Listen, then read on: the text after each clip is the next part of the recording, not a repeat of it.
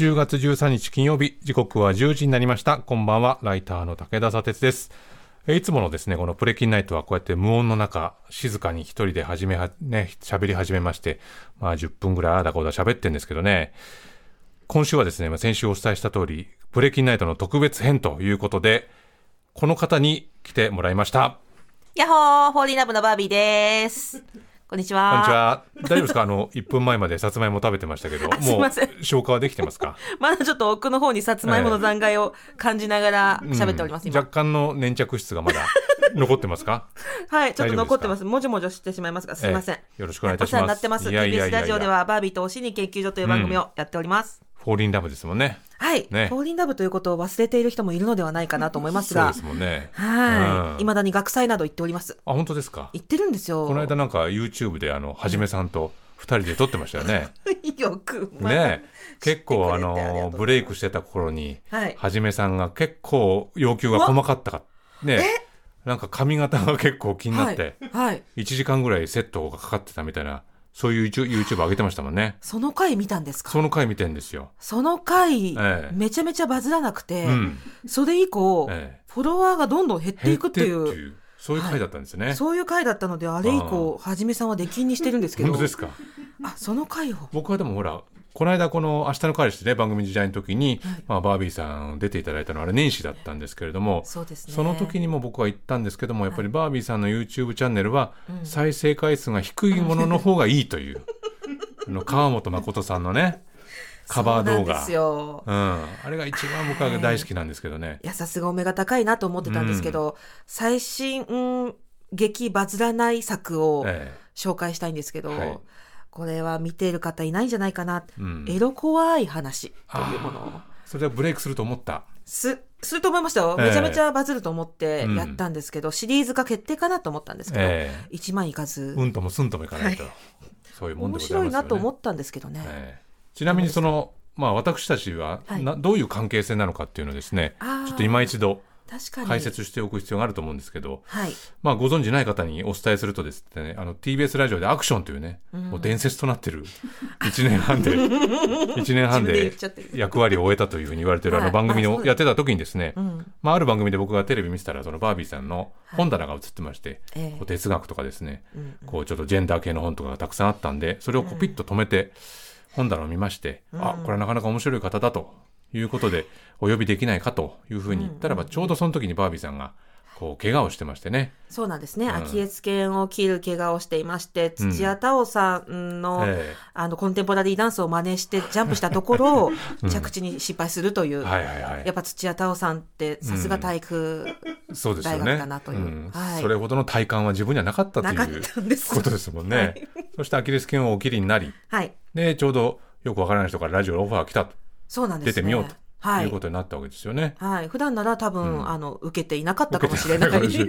出てみるかという アキレス腱で稼働できないから、そうですね、うんなんかお話聞く限り、えあの、私の自宅ロケをうんストップモーションをかけえてチェックしておられたって、えうん、これはなんてちょっと嫌な、感じ嫌な感じだろう。ですよね。はい。うんで、まあ、出てそこでいろいろ喋っていただいてはい。そしたら結構そのあバービーさんこういうことをお話になるんだっていうことであれからなんか本当にいろんなところで本当ですオファー。殺到してもう、あの、ご自覚はありますか、ええ私の人生を変えたという。そうなんですよ僕ちょっとね 胸に手を当てて考えてみたんですけどはい。変えたなって思ったんですよね。俺あんまりそういうことをあんまりなんとか思うことないんですけどあれ？でたまにこうねバービーさんテレビで見るとあえ変えたなって。えもう映り方全然違いますよね。そうなんですよね。そうなんですよ。うんでその後結構バービーさんが僕のことをラジオの父っていうふうに呼んでくれることが多くて、はい。僕はあのこの間ね番組にも来てくださったんですけど、ピーター・バラカンさんが、はい。まあ、この僕をちょっとラジオ界に連れてきてくれたっていうことになってるんでそれを考えると、まあ僕にとってのラジオの師がバラカンさんってことになると、うんバービーさんはやっぱりバラカンさんの孫という 位置づけにはななっておきますよ系ね。譜ですね。うんそれはまあはい。バラカンさんはお認めにならないとは あ 思うんですけどね。はい。そうなんですよ。そうなりますね。うんまあそこにあのー青木の治さんも。青木の治さんもね、はい、入ってこられて、ん。私からするとあの、ええ。あの別の他局になりますけど、まあ、ええ同期という形になりますので。あそうですそうするとかなりちょっと人物相関図が複雑というか 矢印を向けない方がいい感じになりますよね。そうすると、なりますね。青木治とピーター・バルカンの関係はどうなんだっていう。そっか、同じ、私が同期だとするもと、うまあ、孫に孫に当たるということなので、はい。で佐哲さんからすると、うん。青木さんは、ええまあそれは業界としては先輩ですけどね。先輩で、あうあ、ん、ちょっとじゃあもうどこかでその4人で、はい まとまって決着つけましょうかねうかね。はいうんまあ、そういう間柄なんですけれども、はい。あのーまあ、今年の頭にその明日のカレッジで番組に出てくださった時にちょうどもうバービーさんが本当に世間を賑わせてたというんでしょうかね。年始始まっての一番の芸能スキャンダルと言ってもスキャンダル、いい。ほどだと思うんですけど、その、はい。まあ、年始にベトナムに行った時に、はい。あのー、90万円のネックレスをちょっとこう、買わされたというふうに、まあ、そうですね。ね正しく言うと、私が間違って買ってしまった。8000円だと思って買ったら、ええ90万だったと。うん、はい。90万だったのは事実だったのに、うん、向こうの人は止めたのに、えなんだ日本語通じないなと思ってカードを頑張って切ったという。えうん。それが90万のネックレスでした。だから要するに騙されたと思ってたけども、騙されてなかったという。そうです。うん。カード会社もええちゃんと、あの、セキュリティでうん。切れないようにしてたのに、ええ私が無理やり切ってしまったというので、もう日本のカード会社、すごええい様々でございます。そうです多大な迷惑をかけたというかけました。ことですよね。申し訳ございません。うん。で、はいそれをもう、ずっと1年間つけ続けるっていうことをね、おっしゃってましたけれども。そうですね。年も後半になってますけど、どうですか、あの、ネックレスとの付き合いは。まあ、頻度は落ちております。頻度落ちますか？頻度は落ちてるんですけど、えやっぱりあの、なんていうんですかね、セミナーとかうんイベントとかでえ、うん。このネックレスつけていくと、今日も持ってるんですけどね、え皆さん喜んでくれるんですよね。えあれだという。はい。この今日持ってきておりますやっぱりこれね、皆さんね、今、聞いてくださってると思うんですけど、音がですね、やっぱりはい、7、800円の音なんですよね。いや決して80万円ではない。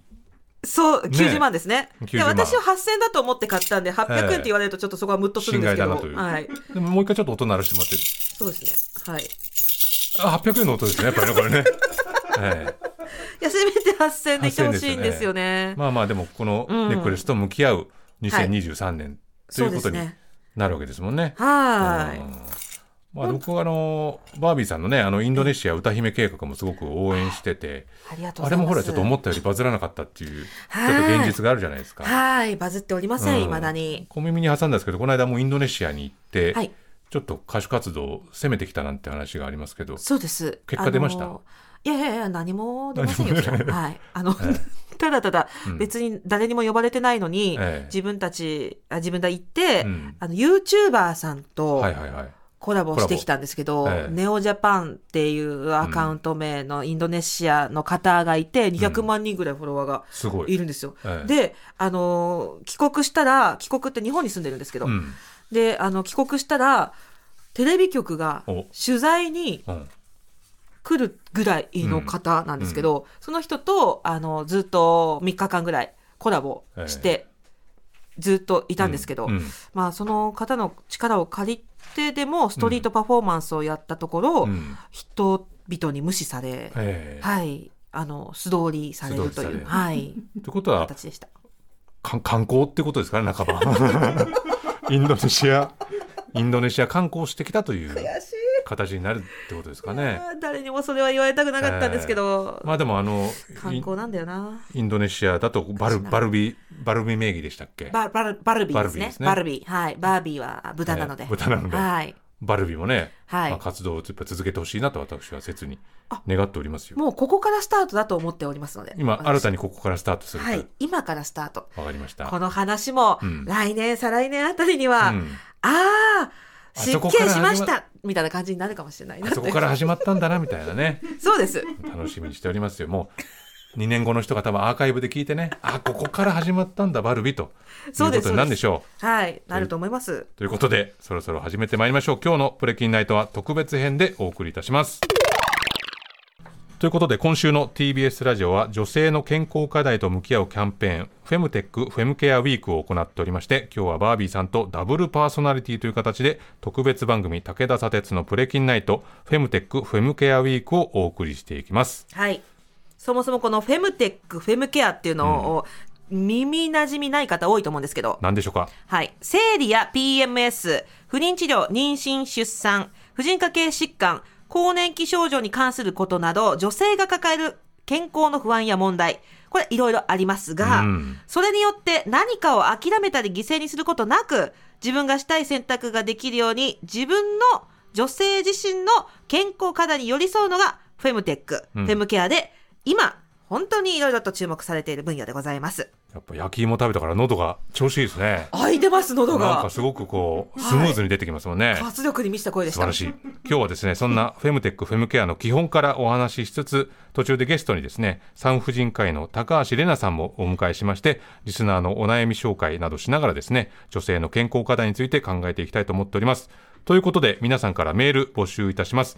あなたが気になっているフェムテックフェムケアグッズの話ですとか生理妊活妊娠出産産後更年期など日々いろんなことがあると思いますが家庭職場パートナーに知ってほしいこともっとこういう情報発信あるといいのになとか、まあいろいろ思うとこあると思いますんで何でもいいので送ってください。もちろん男性からのメッセージもお待ちしております。でですね今日はプレゼントもありまして、メッセージをくださった中の方から、えー抽選で20名20名の方に明治フェムニケアフードアルファルナトライアルセットをプレゼントします。今このですねスタジオにそのアルファルナがあるんですけれどもいろんなものがありますね。いろんな形になっております。ドリンクタイプだと、うん。えっと、カフェオレ風味だとか、ミルクティー風味2種類ありまして、ええ。ーパウダータイプ、パウダータイプありますそねしてチョコ。チョコこのチョコがね、いろいろ持ち運べるような形になって、うん。ジップがついていて、これが3袋ですから、はい。計6点セットということになりますね。大盤振る舞い。大盤振る舞いですね。うん。こちらのプレゼント希望される方はメールの件名にプレゼント希望と書いて住所氏名電話番号も添えて送ってください、えー当選はですね発送をもってお知らせいたします。メールの宛先ですがプレキンアットマーク tbs.co.jp プレキンアットマーク tbs.co.jp プレキンの綴りは PREKIN です。皆さんからのメッセージお待ちしております。武田砂鉄のプレキンナイトフェムテックフェムケアウィークですが今日はですね女性の健康課題に向き合うフェムテックフェムケアについてたっぷりとお話をしていきたいんですけれども、まあ、バービーさんね、はい。先ほどちょっと YouTube の話もしましたしいろんな連載もされてますけれどもそこでいろんなこう女性の健康課題発信すごいされてますけども、まあこのフェムテックフェムケアっていう言葉っていうのはどれぐらいから付き合ってきたというか知りましたかね？言葉自体はそんなに、うん。あの昔から知らないですよね。このえ23年、うんうんぐらいかなっていう感じがします、ちょうどこのフェムテック産業がすごいみたいな感じの発表が出始めたぐらいなんじゃないかなと思います。うん。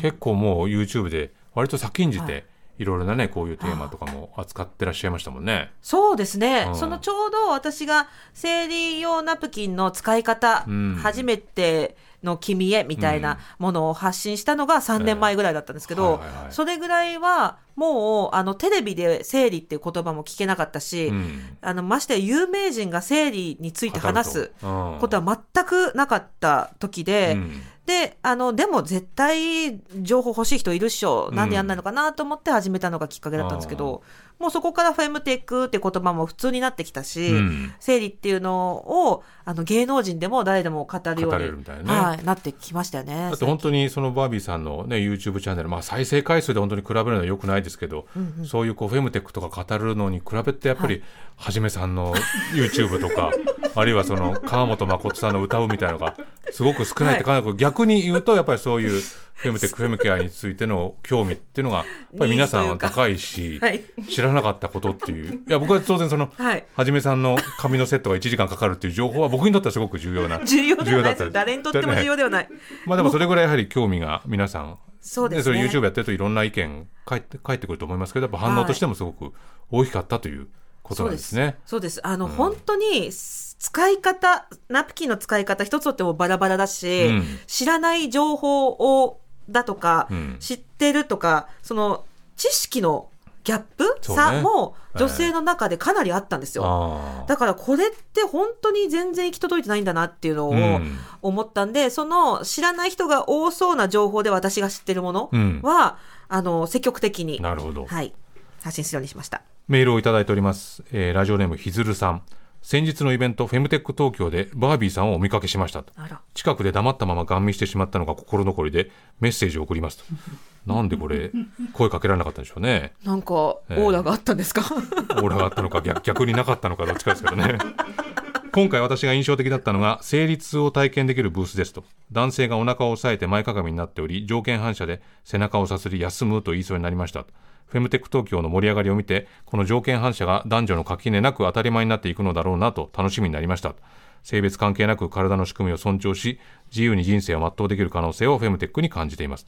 また頑張りすぎてしまう方が自分をいたわる選択肢が増えることにもつながるのでさらに認知が広がればいいなと思いますこれはフェムテック東京っていうのはどういうどういうことをされてたんですか？あ、今月10月の5日から7日までやっていたイベントで、ええ。東京ビッグサイトで、トで。あの、すごい広いフロアに、もう、新しいフェムテック産業のブースええ。が、わーっとひしめき合ってるんですよ。なるほど。でも、最先端の技術だったり、うん。あの、商品だったりが並んでいるやつで、うん。もう、あの、そういう関心のある方たちは、うん。すごい熱量高くうん。参加したり、プレゼンしたり、うん。いろいろやってました。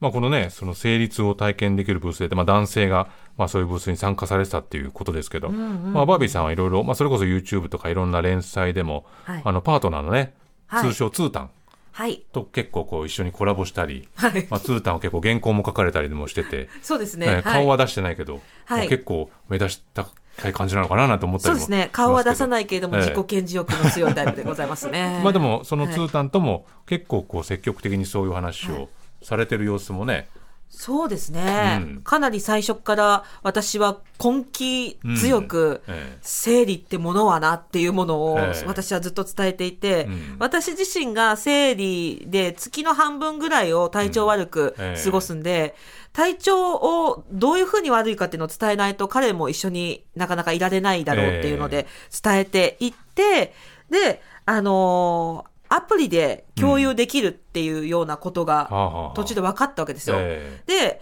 あのーそのアプリすごく優秀で、うん。生理日予測っていうか、うん。共有できるアプリで、私がいつどうなりましたっていうのを入力する。はいはいはい。で、彼は私のどうなってる情報かっていうのを、あの、アプリを通じて知るんです。例えば、PMS 期に入ったら、はいはいはいかなさんがもうすぐイライラ期に入りますっていうのが、ツータンにだけ通知いくんですよ。ちなみに本名笹森かなね。あそう私がカナなんです。ええ誰だって思った人がいるかもしれない。ね、え行くんで、えはい。あの、私に直接、イライラしてるとか聞かなくて済むんですよね。なるほ。どね。アプリが通通達してくれるんで。そうするとこうパートナーのツータンが、まあ、バービーさんにこうかける声の、声のかけ方とか、まあ、はい。一緒にどうするこうするっていう、だいぶこのなんかつながり方も変わってくるっていう、変わってきます。無言でハーブティーを煮出し出しますね。なるほど、はい。うん。まあ、でもそういう共有っていうのはね、はい。まあ、そのパートナーでもまあ恋人でも、まあ、いろんな関係性あると思いますけど、うん。こうなかなかシェアされてこなかったところでもあったりもするでしょうからね。そういうことっていうのもこれからどんどん進んでいくのかもしれませんけれども、うん武田砂鉄のプレキンナイトフェムテックフェムケアウィークライターの武田砂鉄です。バービーです。ここからはゲストをお迎えしてリスナーの不安や悩みを紹介しながら一緒に考えていきたいと思っております。産婦人科医の高橋玲奈さんです。よろしくお願いします。よろしくお願いいたします。もうバービーさんは高橋先生とはもう通過というか、そうですね、ええ。もう私があの生放送で渋谷のセンター街を練り歩きながらどどしもネタ番組やってた頃から、ええ。あのよくゲストに来ていただい そてこは詳しく聞いた方がいいですか？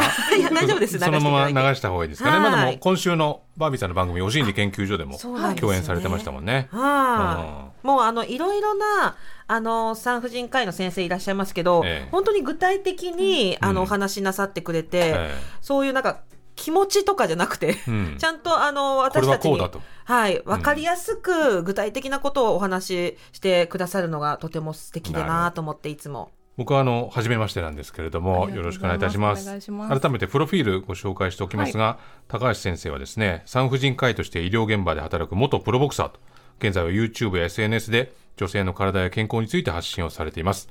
プライベートでは今年双子を出産されたお母さんでもあるということなんですけど、まあ、もう何度もね、聞かれてると思いますけど、まあ、このプロボクサーはい。というのはどうしても気になっちゃいますけれども、はいなんでやったんですか、これは？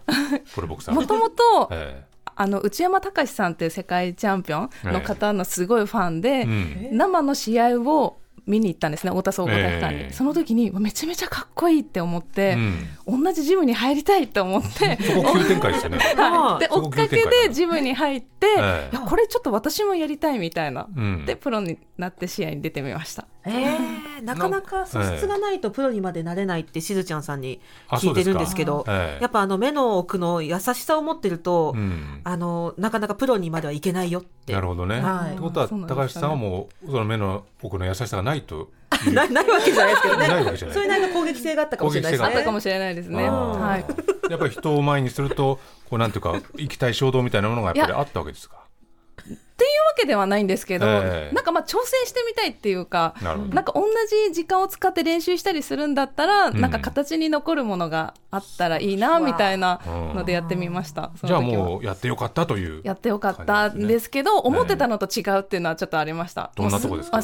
なんかいけるかなと思ったんですけど、ええ。やっぱり実際に試合になったりスパーリングだったりするとすごい怖くて、ええ。あー痛いし、ええ怖いしあ自分ってこんな怖がりだったんだって思いました。でもなんかそれを克服できた時に、うん。まあ、大人になってからボクシング始めたんですけど、ええ。あこんなに人って大人になってから、うん。なんかもう一皮むけるんだみたいななるほど。感動がありました。うん。バービーさんはそういう格闘技方面への興味というのはないんですか？えそうですね。意外と、ええ。あの攻撃性と凶暴性はあるんですけど、ええ。格闘技という形はあまりはいもうフリースタイルで自分で飼いならすので精一杯っていう そうですねことなんですね。はいそうです暴力性は。はい暴力性はそうです、そうですね。まあいろんなタイプがいますからね。はいえー今日はですね、まあ、そんな高橋先生と一緒にリスナーさんからいろいろメールいただいておりますんで、えーお悩みや不安、相談のメッセージをですね、読んでいきまして、いろいろと具体的にお話しできればと思うんですが、えーラジオネーム、溢れかけたボタンさん。えー私が教育実習生だった時に、ナプキンの付け方や処理を指導してほしいと頼まれました。女の子が恥ずかしがらず何でも聞けるからという担任の意見により、指導は男女別にしました。確かに女の子からはざっくばらんに質問を受け有意義な時間になりました。一方で私の夫は生理の経血は尿意のように感じおしっこみたいに出せるものだと思っていました。生理について男女一緒に学べる世の中になればとも思いますが担任の先生の女の子が恥ずかしがるという意見も一理あるのかなと思います、えーまとまらない文章ですいません。と皆さんは男女別の生理指導についてどう思いますかと。いうメールいただいておりますけどね、これなんかもうこれあの学校の教育の中で男性で生理のことを教えられたっていう記憶はほぼないですね。で、まあ、今一緒に妻と暮らしていると、まあ、そういう話はしたりはしますけれども、そういうなんかこう共通の話っていうのはなかなかしてこなかったかもしれないんですがちょっとこれ似たような同様のメールでもう一通紹介しますが、えーラジオネームカニハウスさん。今週のお心理研究所聞きましたと分かりみが深い。面白い。そして何よりためになると。全部パートナーに聞いてもらいました。というのもこの放送を聞く少し前に私は PMS で体調を崩しました。パートナーに話したところそれ聞いて俺はどうすればいいの？という戸惑いとそっけない回答があったと。でもお心理を聞き終えたパートナーはショックを受けていたそうです。と受けていたようです。と今まで知らなかった。と学校では体の仕組みしか教えないし周りの女性も誰も大変さを教えてくれなかった。家族、友人、部下、同僚、上司といった身近な人からも聞く機会はなかったそうです。これまで女って損だなと思う部分も正直あったのですが、生理周りの話を男性側だけが何も知らないという現実に、もしかして男性もいろんな知識や機会を奪われて損してると感じました。フェムテックも女性という性別の住み分けはあるにせよ、えーあるにしろ、みんなでアクセスして理解を深めることでもって盛り上がってほしいですということですけれどもね。これは先生に伺いたいのは、まあ僕もさっきちょっと言いましたけども、やっぱり男性もこの学校教育ではい生理っていうのはこう学んだ方がいいですかね。絶対学んだ方がいいと思いますね、うん。やっぱり自分事だけじゃなくて、ええ。お母さんだったりとか、まあ、将来のパートナーだったりとか、妹とかおお姉さんとか自分の周り、まあ、自分が男性だったとしても周りって女の人もいっぱいいるわけじゃないですか、うん。ええ。なのでやっぱり、まあ、人間の体として、まあ、男性女性ともにあのみんなの体のこととして知っておく必要があるし知ることで、あの大切にできたりとか優しくできたりしたりするのかなとは思うんですよね。まああの、こう自分たちもこう高校生の時とかに、まあ、生理というものがあるらしいってはい。なんとなくふんわりししていてでもそれをこう生理用品をこうポーチに入れたりして、はい。どうやらトイレに行ってるっていうのがすごくかなり不安定な情報で入るわけじゃないですか、はい。そうするとちょっとこうなんかちゃちゃ入れるみたいなことをする人ってどうしても出てくる、はい。あれって当然だけども言われた方がとんとんでもなく嫌だろうし、言う側もなんかそれ本来必要のないことやってるわけじゃないですか。だから、はい。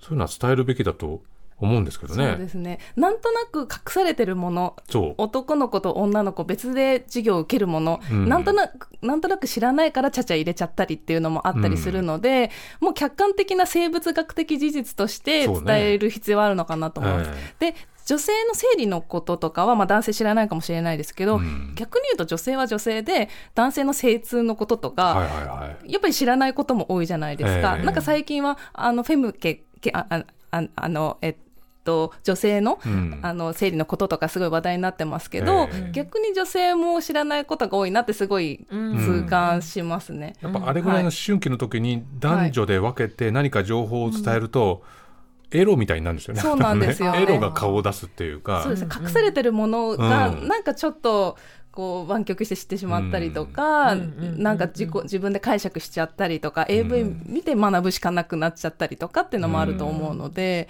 みんなに平等に教える必要はあるのかなと思いますね。ファビーさんは学校でそういう生理の授業とか、これは割と良かったとか不満があったとかってなんか覚えてることあります？いやー私は全然自分自身が授業を受けた記憶とかもあんまなくて多分分けられてたんだと思うんですけど、あの生理用品プレ生理用みたいな、うん。あのグッズを渡されたのは覚えてるんですよ。はいえ。で使い方も何も分からないままグッズだけ手渡されたなっていうえ渡されてもじゃあどうすりゃいいか分かんないっていう。そうですそうです。はい。それはなんか友達と話し合ったりとかこれ何？みたいな話はしなかったですか？しなかったです。私はもうあのすごい早くってとっくに来てたんですね生理が、えだけどあのみんな女兄弟とか母親とかあったんで家にナプキンはたくさんある状態だったから知れたけど、知らない人も多かっただろうなっていうふうに思うしやっぱり私がこういう YouTube を発信し始めてから、えうん。あの初めての生理の時は親にも隠してたとかはいう女性もちらほらコメントであったりとかしたんで、うん。家族にも言えないままとかっていう人も多いのかな所長はって思いますね。うん。そうですね。私のところな YouTube とか TikTok とかのコメントにも生理が来たんだけど親に言えませんっていうコメント意外と多くって、えあとは男兄弟とかがいたりすると、うん。あのお母さんだけに言っても伝わっちゃうんじゃないかとか思って言えないっていう人の意見もあったりするんですよあね。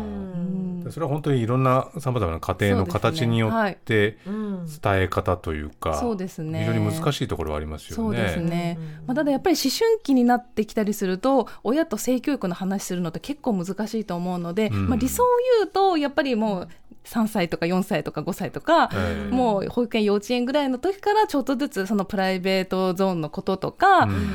あのお股の話とかを本当はしていった方が親ともそのうん。生理が来た時とか精通が来た時とかに言える関係になるんじゃないかなと思うんですよね。うん。うんあのまあ、今関連するといいますかね、この性教育に関するメールっていうのも来てるんですがラジオネームカッサさん。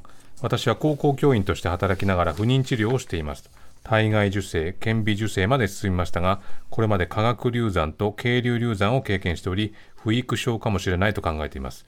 私が世の中に変わってほしいなと思うことは教育の中で赤ちゃんができるまでの過程と一緒に妊娠出産は本当に奇跡なんだよと。えー流産は一定の確率で起こるしなかなか授かれない人たちもいるんだよと、まあ、その治療にはこれくらいお金と時間かかるんだよということをもっと若い人たちにも教えてもらいたいということですと、まあ、欲を言えば不妊治療にかかるお金は国から全額出していただきたいのですが、まあ、それにはまだ周りの理解が足りないのかなとも考えていますというメール来てますけれども、まあ、このま、性教育が子供ができるまでの過程を教えるだけでは足りないんじゃないかというメールでしたけれども先生はどういうふうにお感じになりますかね？確かに本当にそう思いますで日本の性教育だともう生理とかいうことしか教えなかったりすると思うんですけど、あのあの世界的にはこういうガイドラインで性教育を教えていきましょうみたいな本がちゃんとあって、ええ。それにはもうあの5歳とか6歳ぐらいの子からもう実は体外受精っていう方法があったりとか、うん。結婚しただけ結婚したからといって絶対子供が生まれるわけではない。し、うん。同性のパートナーもいたりする。とか、ええそういうことをもう小学校上がる前の子供の時から教えましょうっていうガイドラインがあるんですよね。うん。なのであの例えば日本だとあの学校の先生とか結婚しましたって言ったりすすると子供いつできるのとか、はいはいはい。なんとなく言っちゃったりすると思うんですけど、うん。みんなが子供を持つっていう選択肢ではないえし、結婚したからといって子供を作るわけではない。そしてうん。子供ができるわけではないっていうのを、もうあのすでに教えましょうっていうガイドラインになってるんですよね。うん。なので、まあ、いろんな選択があるっていうのはもうあの性教育って人権教育だなって私は思ってて、うん。まあ、そういうのを本当は教える必要があると思って、うん。まあ、日本はそうやって変わっていかなきゃいけないかなと思いますね。確かにそうですよ、人権教育ですよね、やっぱりこうなんか結婚すると、はい。なんとなく子供が生まれて、はい。でそれ一緒に仲良く暮らして、はいそれがず代々続いていくみたいなものが、こうなんか鍵かっこつきの普通の家族みたいなものが、そういう教科書とか、はい。い、ろんなところでスタンダードになってそれがどんどん強化されていくっていう繰り返しがあるわけですよね。でもあの先生本当にいろんな患者さんと接することは多いと思いますけどここんなに情報届いてないのかとか、はい。こんなにあんまり知識ないのかみたいな人と接することってのはやっぱりありますか？そうですね。例えば生理が移るって中学生の時とかに聞いたことありませんでした、うんうんはい。すごく仲のいい女の子と喋ると、あうん。先週なんとかちゃん生理になったから私移ったみたいな、うん。それってなんとなく中学生ぐらいの時に、あまあなんとなく、まあ、そういうのあるけど本当は違うよねっていうのって卒業すると思うんですけど、30代ぐらいになってそれを信じてる患者さんとかがたまにいたりして、えあやっぱりちゃんとした知識を持ってない方もいらっしゃるんだなとか思ったりとか、うん。ああとはまあ生理痛の治療とか、うん。あのまあ、例えば鎮痛剤を服用すると、あの体が冷えて体に悪いからすごく我慢して乗り切ってるとか、うん。あのピルは体に悪いと思い込んで、もうなんとなく耐えちゃってる人とかもいたりとか、やっぱりまあそういうあの、まあ、正しい情報が届いてないなというのは思いますね。うん。バービーさんはなんかこう、こういうとこもっと教えといてほしかったよみたいなのってありますかね？いや本当にこのメールで言うと、ええ。本当にその生殖医療の先までしっかりと伝えるべきだなっていうふうに思っていて、うん。あの例えばアメリカとかだったら大手だったら卵子保存の補助金が出るっていう企業もあったりとかっええ。てするふうに聞いてたんで、そういう選択肢を何歳ぐらいでしておこうとかキャリアプランにもかかってくる、関わってくることだから。それをその早い段階から知っておいて、うん。どういう人生を生きていくのか私はっていうのをプランニングするためには生殖医療の話うん。は学生の時に知っておかないと難しいんじゃないかなってうん。思ってます。確かにそうですよね、うん。どうやったら妊娠するのか。でもその先もやっぱり考えてもらわないとっていうところはありますよね、もうそこら辺本当に今伝わらない状態になってますもんね、そう教育だとね。そうね。うん。えーメールたくさん来ております、えー生理についてのメールですね。ラジオネーム園子さん私は生理前の1週間くらいは精神的にかなり落ち込んだりいつもなら何とも思わないことにイライラします。涙もろくなって将来を必要以上に悲観して泣いたり消えてしまいたいと思ったりでも生理が始まった途端に精神面はケロリと元通りになってなぜあんなことを考えたのかと不思議に思ってしまいます。思い返すと今まで何度も転職し一度の離婚を経験しているのですがもやもやするきっかけと PMS が重なり変なスイッチが入り大事なこともバッサリ切り捨ててしまう。そんな気がしています、えー気分よく乗り越える方法はありますかというふうに来てますけれども、まあ、生理そしてまあこの特にこの PMS このあたりの悩みっていうのは先生聞くことは多いですかね、あの最近 PMS っていう言葉がすごく浸透してきて、うん。それで受診をする方ってすごく増えてきてるんですよね。ええ。まあ、統計的に言うともう7、8割方の人が何かしら抱えてるんじゃないかっていうデータもあったりとかして、まあ、月経前3日から10日ぐらい前からなんとなく身体的もしくは精神的に、はい。あの症状があって、うん。生理が来たりとか生理が終わるぐらいになると、まあ、警戒するような、うん。まあ、症状のことを言うんですけれども、ええ。本当にいろんな症状があるんですね。でもうん。本当になんとなく体調悪いなとか、なんとなくうつうつするなっていう人もいれば、うん。もう学校とか仕事に行けなくなっちゃう人とかもいたりとかして、うんまあ、そういう方の場合はあの治療が必要なんですけれども、うん。あの PMS って当たり前って思ってる人が多くて治療できるって知らない人が多いので、うん。ぜひなんかちょっと私 PMS かもって思ってる人はぜひうん。産婦人科に相談に来てもらいたいなと思います。まあ、その耐えるんじゃなくてはい。こうちゃんと治療する方法というそうですねのがあるってことですね。はいうん。具体的にはどういう治療をするんですか、そうですね。例えば漢方薬とかで症状良くなることもあるし、あとは低用量ピルとかを服用すると、排卵が止まってホルモンが一定になるので、うん。結構症状良くなる方も多いですね。うん。あとはですねあの生なんか生理管理アプリとか最近あるじゃないですか、はいはいはい。そういうのをつけて何日前ぐらいから私こういう症状があるんだっていう知ることによって、うん。自分のなんていうんですかね生生理生理のリズムを把握して、うん。それによって症状が良くなるっていう人もいるんですよね。うん。なんとなくやっぱり全く知らない状態だとなんかわかんないけど具合悪いっていう状態だとますます具合が悪くなるんですけど、うん。何日前ぐらいになるとあもうすぐこういう症状だなって把握するってすごい大事かなと思いますね。まあ、その自分もその例えばパートナーとかであればそれを把握するとか話を聞くってことはできますけれども、はい。まあ、この PMS ってやっぱりそれ人それぞれはい。こう度合いが違うってなると例えばもっとこう広い会社組織であるとかは学校だとか、まあ、そういうところでこうなんていうのかな理理解をしてもらう、もちろんそれは積極的に言う必要はもちろんないのかもしれないし、それは人それぞれだと思うんですが、はい。これはまあ社会全体でやっぱりこういうことを理解していかないといけないというふうに思うわけですけどそね。それはどういうアプローチというか何が必要になってくるんでしょうまあねも。ちろんその子供の時とかの性教育っていうのも大事なんですけど、うん。もう大人になった人たちっていうのは、まあ、最近はあああの会社さんとかでええ。こうなんか産婦人科医を呼んでこう生理のとか PMS の講演してくださいってあの結構そういうのを頼んでいただける企業さんとかも結構多かったりするので、ええ。そういうあの企業単位とかで勉強会とかがあったりすると知る機会もあるのかなとはうん。思いますね。うん。あとはやっぱりあの女性側も知ってほしい知ってほしいっていうのだけじゃなくて、まあ、あの積極的にまあ発信したりとかパートナーに上手に伝えるっていうのも大事なのかなとは思います。うん。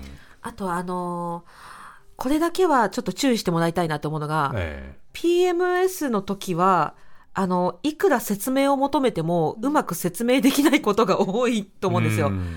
あのでどうしてほしいの？とか、でどうしたらいいの？具体的に言ってがうん。なんでそんなこと言うの？みたいになっちゃう可能性があるので、えそこは一回落ち着いた時にこっちが言語化する努力をするからちょっと待ってもらえないかなっていう時は私は正直えありました。うん。あとあの仕事の現場だと頭がうまく働かないので大体テンションで乗り切ろうとする。あタイプのもうそれしかできできなくなっちゃうってことなんですね。そうできなくなっちゃう。はい、ってことは私は多いですね。あー。でもそれもだから本当にそれはバービーさんのケースで、はい。もう人それぞれ違うということですもんね。そうですね。私前 PMS があった時はパートナーに、あの明日から PMS 来るかもとか言ってました。あー。その時とかだともうもうイライラして、もうムキみたいになるんで、もう明日明後日から来るかもだからよろしくみたいな、うんうんうんうん事前に言っといてもいいのかなみたいな。その最中に何かあるとそうですね。困りますよね。はい、そうですね、うん。今なのかとか言われても。えーもう一通紹介しましょう。ラジオネーム笹さん。私は大企業の管理職で朝から夜中まで男社会でバリバリ働いています。そんな私が先月ひょんなことで、え3つ上の方と結婚しました。結婚した途端周りから子供は子供は子供は子供はの嵐。正直10ヶ月も腹の中に危なっかしいものを抱え続け、体調も悪くなり、ノミニケーションもなくなって、仕事もセーブを強いられ、今後の出世も確実に遅れる中で、その選択肢を安易に受け入れられ受け入れられないと。でももうリミットなのでトライをしなかったことで、えー後で後悔しないか。子育ての手さ手助けも絶望的な境遇なので、辛い日々を送らなければならないことも想像される。子供ができない可能性もあるのに、悩むことも無駄かもしれない。こんな悩みがぐるぐるぐるぐるぐるしてますと。こんなお悩みないですかと。確かにこのメール見るだけでも本当にぐるぐるぐるぐるしてるなと思いますけど、なかなかちょっと厳しい環境にね、笹さん置かれてるなと思いますけれども、まだこんな子供はとかっていうふうにやっぱ言ってくる人がいるんですね。うんうん。そうですね。んなんか全く悪気はなくえななんかどうなの？とか聞いまあいあの一つのコミュニケーションとして聞く聞く人は多いのかなとは思いますね。ううん。うん。えあの先生も今年出産はいされたっていうことですけど、そうなんです。まあ、この10ヶ月間のはい。妊娠の時期っていうのは、それこそ仕事が、まあ、なかなか制限されたりとかってそういうところもあったですかね。ね。まああのあの手術に入ったりする仕事もしてるんですけど、うん。手術中に気持ち悪くなってちょっと交代してもらったこともあったりとか、うん。足がもうパンパンにむくんで靴が入らなくなって、うん。ちょっと仕事行くのも大変だったりとかそういうことがあったんですけれども、そうですね。ななんかただ私の場合はなんかあんまりそんなに制限されたっていうふうには私の場合はですけど、うん。あんまり思わなかったですね。うん。はい。まあだからそれも本当に人それぞれ職場環境、まあ、このね、うん笹さんのような結婚したっていうだけで子供は子供はっていうような言われるような環境っていうのは、本当になんとか改善してもらわんとって感じですけどね。そうですね。私の場合は産婦人科で働いてるので,、でええうん。私不妊治療で双子授かったんですけど、うん。不妊治療とかももう2日後病院に来てくださいとか、ええ。結構大変なんですよね。でそうするとあ、うん。仕事の調整しなきゃとか、はいそういうのがあらかじめ分かってたんで、うん。まあ、なかなかこういう人いないかもなんですけども最初からもう不妊治療やりますってもう全員に職場の人にもう宣言して、もうそしたらもう皆さん産婦人科医の上司とかなんで、うん。頑張っておいでみたいな感じで言ってくれて調整してくれたりしたんですごいありがたかったなと思います。うん。理解ありますよねあそうですね。やっぱり理解がある職場っていうのはすごく大事かなとは思いますね。うん。だから本当にそれはもうやっぱり職場のそこにいる人たちの側の考えを変わってもらわないとやっぱりいけないわけですもんねね。これはね。うん。うん。ラジオネームタヌポンさん、えー私が生理のことで身近な人に知ってほしいことはお手洗いタイム欲しいですと、えー旅行や長時間のドライブなどそろそろお手洗いに行きたいなと。このタイミングを逃したらっていう場面が何度もありますと。話の腰を折るのではないか。今抜けたら空気壊すのではと考えてしまうので男性にも女性はこういう考えの人もいるんだよと知ってほしいのですと。生理の時はわからないと思うのでたまにでたまにでいいのでお手洗い大丈夫ですか？という一言があればすごく嬉しいですというメールですけど。いかがですか？こういうのはね。確かにね。ああそうか普通にトイレに行くのがはばかられることがあるってことですね。なんとなく言いづらいとかうん。いうこともありますよね。私なんか一度、まあ、一度っていうか膀胱炎になったことがあって膀胱炎になったこあーありまとありますすあります。すっごいきつくないですか、うんうんうん。それで、うん。もうお手洗いで我慢しちゃダメだなって気づいて、うん。もう積極的にちょっとでも、うん。うんっ？て膀胱に力を入れてあれ？行きたいかもってなったらもうすぐ行くようにしてます、うん。なのですぐ行く姿をうん。見せつけることでみんなも行っていいんだよって、まあ、後輩たちがいる場面では自分が積極的に行くようにしてますね。うんうんうん。生理関係なく、ね。うん。はい。確かに。うん。でもせあのトイレ行きたいですよって言って、はい。ダメだっていう人は多分いないと思うんで。はい。いやそうね。前 前どうなんだかでもいるんじゃない？あのそうずっと前、うん。なんかしょっちゅうトイレに行ってたことがあって、うん。仕事中に、うん。多いなって言われたことがあったんですよ。それねでわショックみたいな。それでなんかちょっとうん。行きたいですって言えなくなっちゃったことがあったので、うん。いやなんとなくだと思うんですけど、いやまあ本当に確かに多かったんですよ、ココーヒーすごい飲んじゃって、ででもなんか多いなって言われてすごいショックだったんですね。すごい なんか改めて言われるのってものすごく嫌ですけどね。まあでもそういうのがやっぱり変わっていかないといけないっていうのは本当に今のねメールでもまあ先生の話でも非常によく分かったなと思います、えー皆さんからのメッセージまだまだ募集しております。ここでは引き続き産婦人科医の高橋玲奈さんにお付き合いいただきます改めてよろしくお願いいたしますよろしくお願いいたします。お願いします。えーここではですね、たくさんあの女性の健康課題についてメールいただいておりますので、えー紹介していきたいと思っております。ラジオネーム、猫かぶり OL さん。えー近い将来漠然と結婚出産したいなと思っています。でも産後の自分の体がどう変わってしまうのかが分からずとても不安ですと。歯が弱くなったとか、毛の生え方が変化したと聞いたことがありますが、これ以外にも思いがけない変化について知りたいです。また妊娠前や産前の体調管理で気をつけるべきことも知りたいですと。いうことですけれども、まあ、高橋さんですね、先ほど、はい。まあ、双子を出産されたばかりというふうに聞きましたけれども、はい。この産後の体の変化については、これ、どういうことが起きることが多いんですか？そうですね、まあ、本当それこそ人それぞれなんなんですけど、私の場合はむくみましたね。あ、まあ、産あの出産前もすごいむくんでたんですけど、ねえ。産後むくみが取れるかなと思いきや、うん。2週間ぐらいもう本当にちぎりパンみたいな足になっちゃって、ああのうん靴が入らない。でむくんであの皮膚がパンパンになるんで足がかゆいみたいあなー。そういう状態がしばらく続いてましたね。なかなかなんか水の代謝がうまくいかないみたいな、うん。ただ結構そういう妊婦さん多いです、うん。あとはし,、うんうん。しばらくすると髪の毛が抜けました一気に。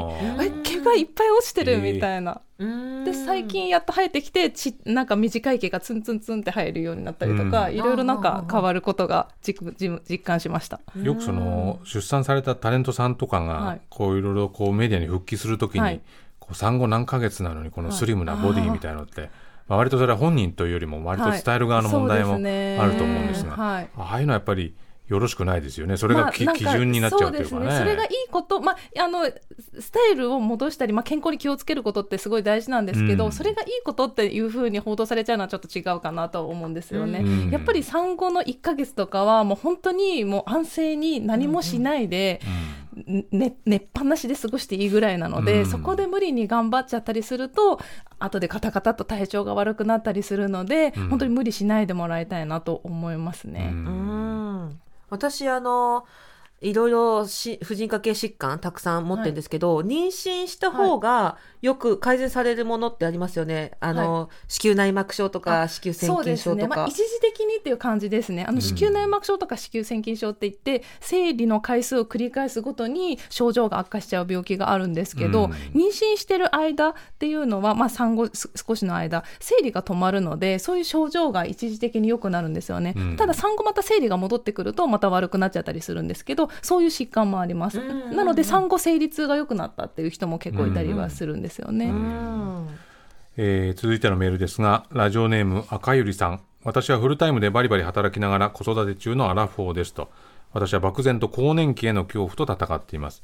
いつ始まるのかもうすでに始まっているのかイライラすることが増えたり便秘をしたり胃もたれをす胃もたれをしばらくすることもあり更年期がどうなるのか非常に不安ですと。更年期を乗り切るためのアドバイスをくださいということですけども更年期っていうのも、まあ、ものすごくね、言葉としては聞きますけれどもやっぱりそれも人それぞれ症状とか期間とかも全然異なりますもんね。うですね閉経の前後5年間合わせて10年間を更年期っていう,、いうふうに言うんですけどそれでな何か例えば心身ともに体調が崩れちゃったりっていうことを更年期症候群とか言ったりするんですけど、うん。もう全然何にもなくてもう終わっちゃう人もいれば、ええ。もうすごくもう仕事に行けないぐらいひどくなっちゃう人とかもいたりするので、うん。まあ、やっぱり気になることがあれば、まあ、治療あのホルモン補充療法とか、まあ、漢方薬とかいろんな選択肢があるので、うん。まあ、ぜひ頼ってもらいたいしあとはそれだけじゃなくてやっぱりその生活環境とか、まあ、ストレスとかでも悪くなっちゃったりすることがあるので、うん。やっぱりそれこそ更年期の周りの理解っていうのも大事なのかなとは思いますね。うん。バービーさんは結構この更年期の症状、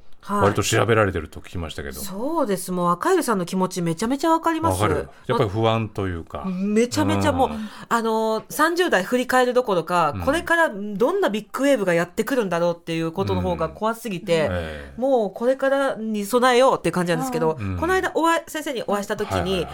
私もう更年期始まっちゃったかもしれないっていう話をうんしたんですよ。さんが先生に。先生に、ええ。すごいホットフラッシュがすごいし、うん。なんか不正出血が止まらないみたいなうん。ことをして、あの検査したんですけど、はい。数値的にはあの更年期ではなかったんです。うん。でもなんかその今やっぱ自律神経がうん。この夏暑すぎて秋に差し掛かる間うん。に自律神経が結構バーってなった時に女性特有の症状でこう秋バテみたいなものが出たりするかもしれないっていうふうに先生がおっしゃられてて、うん。あもうなんか一筋縄じゃいかないなこの婦人科系疾患はって。うん。そうですもねうためについてました。あとはなんかその更年期かと思ってたら実は甲状腺の病気だったとあか卵巣がんとかで体がなんかすごく体調が悪かったっていうこともあるので、うん。結構なんか更年期かなとか思って薬局のサプリとかで乗り切ってる方とかも多いんですけど、一度はまあ婦人科受診して調べてもらいたいなと思います。他の病気が隠れてるかもしれないので。うん。でなんか更年期ってすごい悪いイメージあるかもしれないですけど結構いいこともあって今までその毎月排卵してホルモンにすごい振り回されてた排卵と生理が毎月ある時期が、うんあある程度解き放たれるんですよね、排卵がなくなってきたりするとホルモンが結構安定するので結構 PMS なくなるっていうメリットはあったりとか、安定したい。そう生理がこう終わったりするとそれこそ子宮内膜症とかの症状がなくなってきたりとか、うん。実はホルモンに振り回されないいい時期がやってくるっていうふうにポジティブに考えることもできるかなとは思います。あれ言うじゃないですか都市伝説で思春期重かった人ははい。更年期も重いっていう都市伝説みたいなのを聞いたことあるんですけど、うんそんなのことはあんまりどっから持ってきたんですか？特にその都市伝説初めて知りました。本当ですか？すごい私だけの伝説だったかもしれない、もしかしたら今都市伝説の発生源になりかねないところなりかねないところでししたね。危なかったですね、まあ、別にそういうことはないということそうですね。いうことはないですね。あそうですはい。よかった。えーメール男性の方からもいただいております、えー、隼人さんという方ですね、えー僕は職場に女性が多い環境で働いています。女性には生理や更年期症状など特有の症状があることは分かっているんですが実際にその辛さや大変さというものは未知のものですたまに今は生理中だからとか、更年期症状があるなど打ち明けてくださる方もおられます。そうした際には、できるだけその方の心身に負担のないようにお手伝いをしたり配慮をしているつもりではあります。そうした時に男性側はどういうことをするといいものでしょうかとせめて少しでも負担のないように何かお手伝いしたいと思うんですが、具体的にどのようなことがいいのかご教示いただけますと幸いですという非常に丁寧なメールをいただきましたけれども、どうしたらいいでしょうかというふうに問われるとどうでしょうね。いやもう人によりますよねなんかすごい構ってほしい人もいれば、うんほっといてみたいな人もいますよね。うんそれはでも男性側からするとうん大変ですね。本当ですねこの人はどっちのタイプなんだって 分かんないから。そうですよね。そんなにやっぱり一人一人に介入してってどうなのって言ったらその行動自体がやっぱりどうなのっていうことにうもんなるけどでもまあ当然こうね女女性が多い環境だったりっていうところでまあどうこう働きやすい環境を作っていくかっていう上ではそういうところへの理解っていうのはやっぱり必要にはなりますね。そうですね。あの私がなんかいいなって思うのはさっきのトイレの話もそうなんですけど、うん。なんか積極的に男性が病院受診したり休息をしたりすると、うん。女性側もあなんか病院行っていいんだとか、うん休んでいいんだっていうきっかけになったりするので、うん。自自分の上司の人とかが、うん。あの検診行ってくるねとか病院行ってくるねとかなったりすると、うん。なんか休みやすい人多いんじゃないかなと思うんですよね。ね。それなのでこう、うん。自分は頑張れ頑張ってみんなが生理中でも俺は頑張るんだってあんまり頑張りすぎるよりも、うん。ああの適度に有給取ってくれたりとかするとこっちもなんかうん。気楽だなっていうのは私は思います。うん、本当ですよね、はい。うん。いちいち休む理由も言わなくても言わなくてもいい。ですもんね、はい。い、い環境があれば、はいそうですね。なんか生理休暇とかあるじゃないですか、うん。なんか生理だから休暇取りますって、まあ、もちろんいいとは思うんですけれども、うん。それを言わなくても、もう具合が悪い時は休める環境っていうのが本当はいいですよね。うん。やっぱりその非常に男中心の会社組織だとそのとにかく俺は休まねえぞみたいな人が上にいて、はい。その休むってことがいろんな、どんな理由であっても、はいすごくこうできるだけやらない方がいいっていうものだとこうなってると、そうですよね全体がやっぱり休みにくくなっちゃうっていうのはありますすもんね。でやっぱりそういう男の人のうんあの家庭にも奥さんとかお子さんとかがいてそっちが犠牲になってるかもしれないじゃないですか。そうかそうか。そううんなので子供が熱出してても、いや俺は会社に行くぞっていうふうになってパートナーの方が休んでたりっていそうことも。あるわけですよね。はい。なのでどんどん休みまくってほしいなと思います。そうですよねはい。みんなで休もうよっていう。確かに、佐哲さんはんどうですか、実際の生活の中でパートナーとかまあでも僕は割とこうフリーランスで割と家にいることが多いので、うんうんうんとにかくやっぱり喋ってる量がすごく多多いんですよね。割とどんな細かいことでも今こうだよこうだよってそれは人の悪口とかテレビ見て悪口言ったりっていうこともはい。含めてね、そういうこう会話の総量は多分すごく多いと思うので、そうするとやっぱり細かいことにもすごく話が行き届いたりするじゃないですか、うんだからそれは本当に会社の組織とか、まあ、いわゆるそういうところとはまたちょっと違うのかなとは思うんですけどね、うんうん。でもそれってやっぱりかいどんな相手であってもその会話の総量が多ければ多いほど、うんうん。やっぱりコミュニケーションっていうのは取れるんで、うんそれは目指していきたいところですよね。そうですよね。なんかその、うん。会社組織の中で女性への働き方をどうするかっていうふうに悩まれてる上司の方たちもまず家庭内でどういうことが起こってるかってうん知ってほしいですよね。そうですね。うん。そこでの会話がかなり豊富なものになれば、あ、うん。こういうことになってたらどこそこの誰それさんこうなのかもしれないっていう想像ができるってことですもんね。そうです。よね。はまあ今日本当にいろんなリスナーさんからメールいただきましたけれども、はい。この声聞いていかがでございましたか、ありがとうございます。なんかすごいやっぱりいろんなお悩みの方がいて、うん。一個の悩みだとしても人によっていろいろやっぱり考え方は違うなっていうふうには思うので、うん。あのなんかあったらやっぱりあの医療を頼ってもらいたいし、そうじゃなかったとしてもお友達とか、まあ、いろいろ相談できる人を作るといいかなと思います。うん。あと子宮頸がん検診を皆さん受けてもらいたいです。うん。うん。本当に皆さんたくさんね、メールいただきましてありがとうございました、えー高橋先生ここまでということでいろいろと教えてくださいましてありがとうございました、はい、ありがとうございました。